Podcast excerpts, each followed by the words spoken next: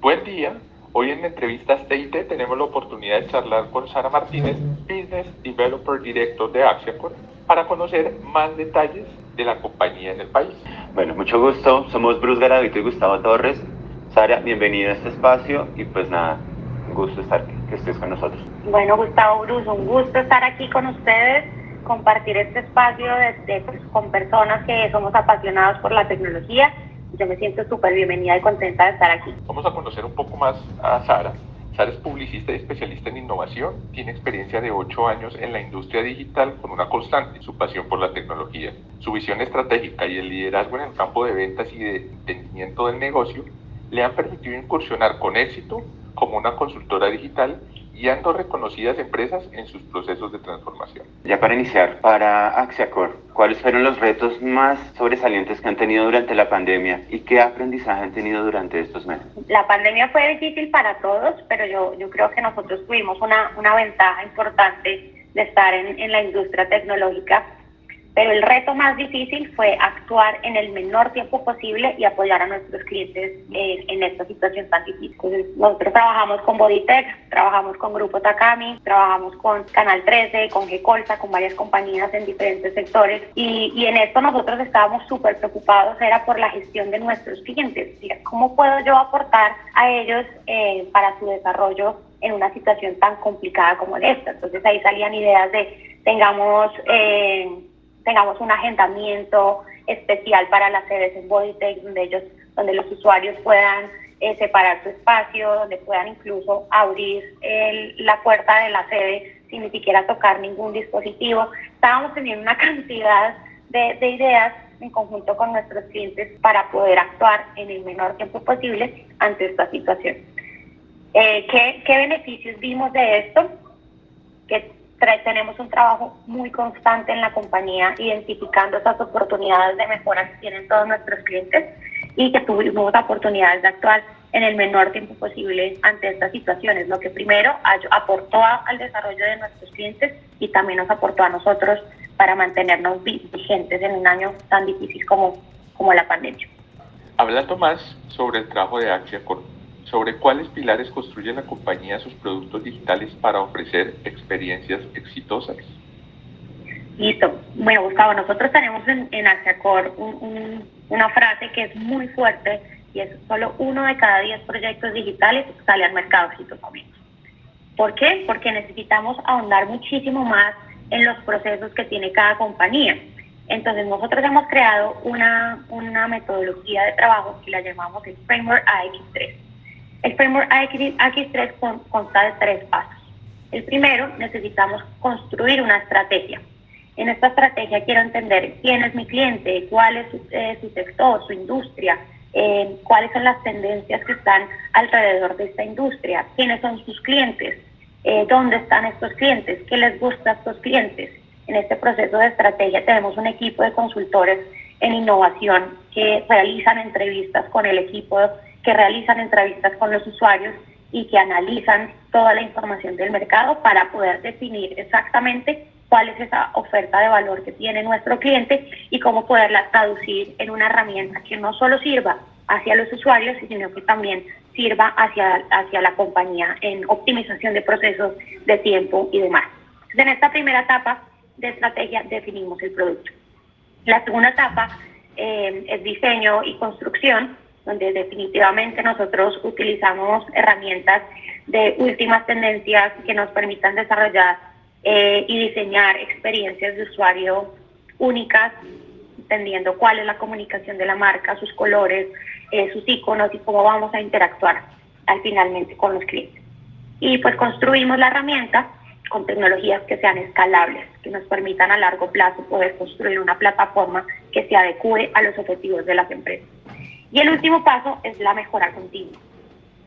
¿Por qué? Porque la tecnología es un proceso iterativo, cambiante, donde nosotros necesitamos aprender de qué es lo que está pasando en el mercado, cómo están consumiendo nuestros usuarios y cómo podemos nosotros actuar al cambio de la tecnología. Y por supuesto, en este último paso de mejora continua, estamos haciendo un análisis eh, constante de seguridad, de cómo está construida la plataforma en temas de cuidar los datos de nuestros clientes, de tener todos los paquetes de seguridad, que la infraestructura también aporte a, a, la seguridad de los datos de nuestros clientes.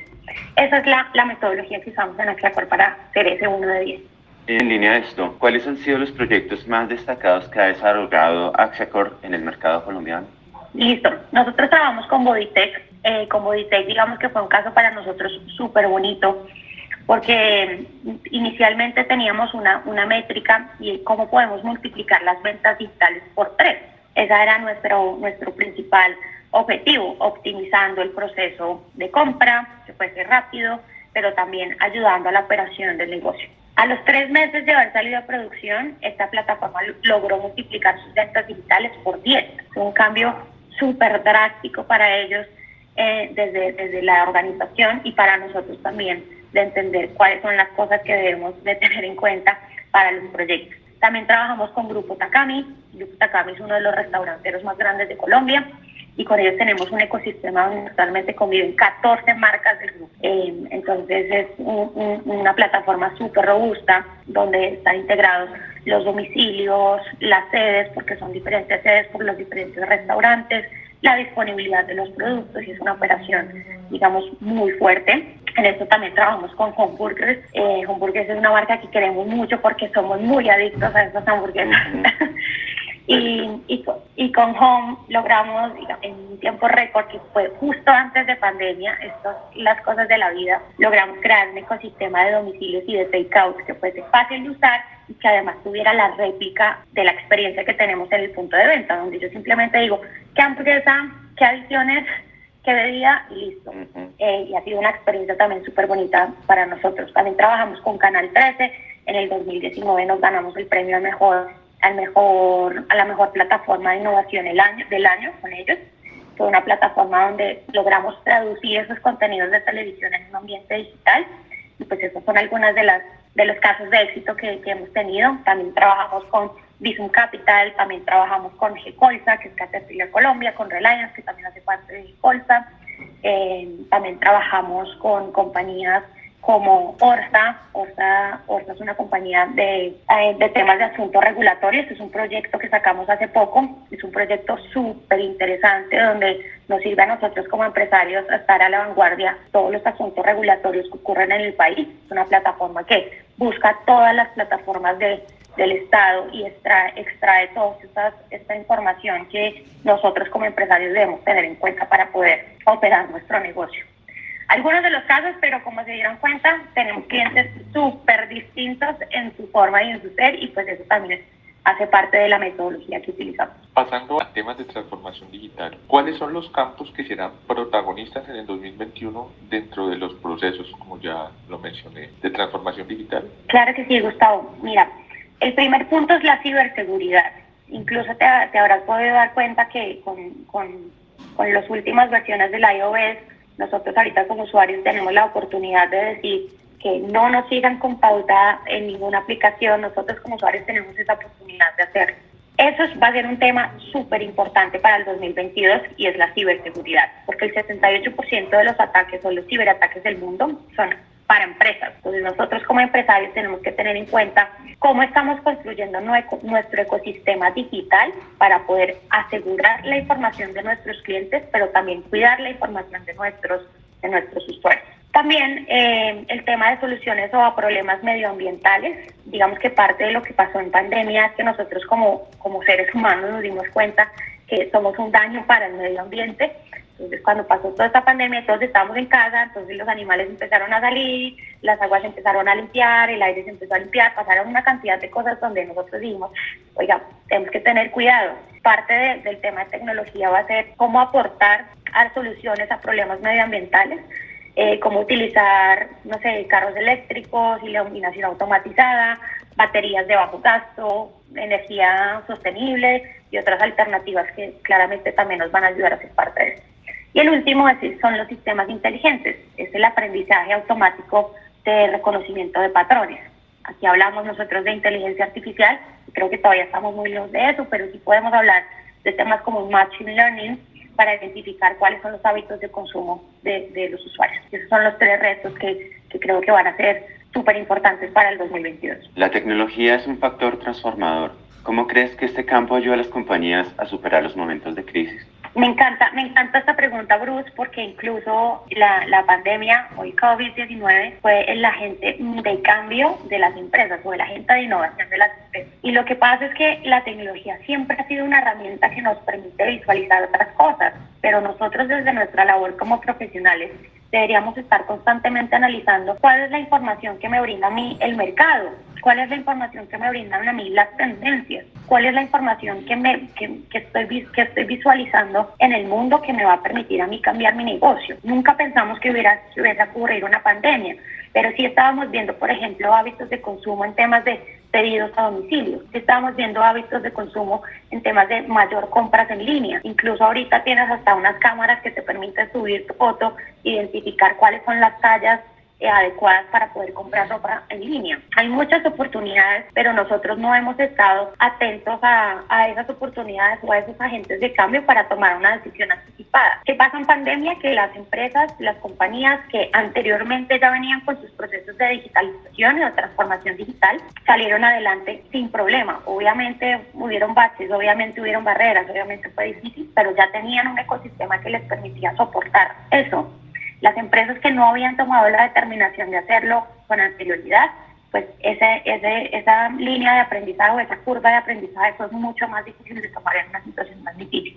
O sea, y mi recomendación es la tecnología, y no solo la tecnología, sino cualquier acción que nosotros hagamos dentro de una compañía, entendiendo los datos, siempre va a ser un agente de cambio. Yo puedo cambiar un proceso, puedo cambiar una herramienta, pero también puedo cambiar o puedo sumar personas con habilidades distintas que me permitan estar a la vanguardia de esas tendencias. ¿Cuál es la importancia de las inversiones de las compañías en proyectos digitales a largo plazo para la dinamización de la economía? La inversión, sobre todo en un país como el nuestro, como Colombia, es el tema más difícil. Ustedes no se imaginan la cantidad de licitaciones donde yo he visto que la toma de decisiones por presupuesto o incluso veo tecnologías que están ya obsoletas, tecnologías que ya no son tan uh, usual, usuales en el mercado todavía dentro de estas licitaciones y es porque todavía estamos pensando en cosas que no son importantes. Yo necesito entender cuál es el agente de cambio, como nos decía ahorita Bruce, que esta tecnología o que esta herramienta va a traer a mi compañía para poderla sumar, pero yo no necesito entender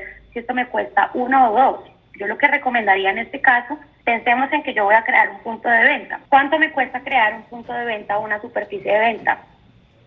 ¿Cuánto puedo vender a través de esta, de esta superficie? Y cuál es la inversión que necesito mensualmente para atraer la cantidad de clientes que se requiera. Em, entonces eso también es una invitación que, que, quiero hacer a los, a, los, a los empresarios, que empecemos a entender no, no esto como un gasto, sino como una inversión a largo plazo, donde yo necesito tener un ecosistema que sea lo suficientemente robusto y que pueda crecer en el tiempo. Porque en la medida en la que yo invierto correctamente, en la medida en la que yo entiendo cuáles son las necesidades de mis usuarios, pues esto es un ecosistema que me va a retornar la inversión. Y para terminar, Sara, agradeciendo tu tiempo, agradeciendo esta amable explicación que nos das de Axiacor. ¿Cómo ves Axiacor en el futuro? ¿Cómo la proyectas? Nosotros queremos tocar millones de puertas en el mundo. Eh, eso es lo que queremos hacer. Nuestro propósito como compañía es construir tecnología confiable para dar forma a nuestro futuro. Y nuestro futuro no solo son las empresas, sino son los usuarios. Cómo estamos tocando a estas millones de puertas, no solo en Colombia, sino en diferentes países, que nos permitan transformar la forma en la que nosotros vivimos nuestro día a día y que de verdad aportamos a que sea más fácil que sea más fácil nuestros procesos, que sea más fácil comprar en línea, que sea más fácil eh, solicitar una cita uh, médica nosotros queremos aportar a ese tipo de situaciones y queremos tocar millones de puertas. Eh, seguramente en unos años nuestro, nuestro C-Level va a estar únicamente en Estados Unidos, pero la idea es que podamos tocar puertas en diferentes países y poder educar a nuestros clientes y a nuestros usuarios en que la tecnología no es un wishlist, sino es un must. Bueno, hemos tenido la oportunidad de hablar con Sara Martínez, Business Developer Director de Axiacor. Sara, muchísimas gracias por tu tiempo. Siempre bienvenida a Entrevistas TIT. Recordemos que la transcripción total de esta entrevista está en el Tecnosio, el podcast de Tecnobus, siempre ofreciendo mejor tecnología. Sara, muchísimas gracias y bienvenida siempre. Muchas gracias, Gustavo, Bruce. Un gusto haber compartido este espacio. También a los oyentes, Entrevistas TIT, eh, que por favor escuchen todo el contenido que tengamos, que vayan a Tecnobus eh, y que por favor eh, estén al tanto de toda la información que tenemos para compartir. Gracias, Sara, y recuerda que en Tecnosio y en Tecnobus, medios aliados para compartir la información que ustedes ofrezcan a todo el mercado. Y a ustedes que nos están escuchando y a la gente que nos va a leer, muchísimas gracias. Esperemos mucho más contenido en entrevistas de IT.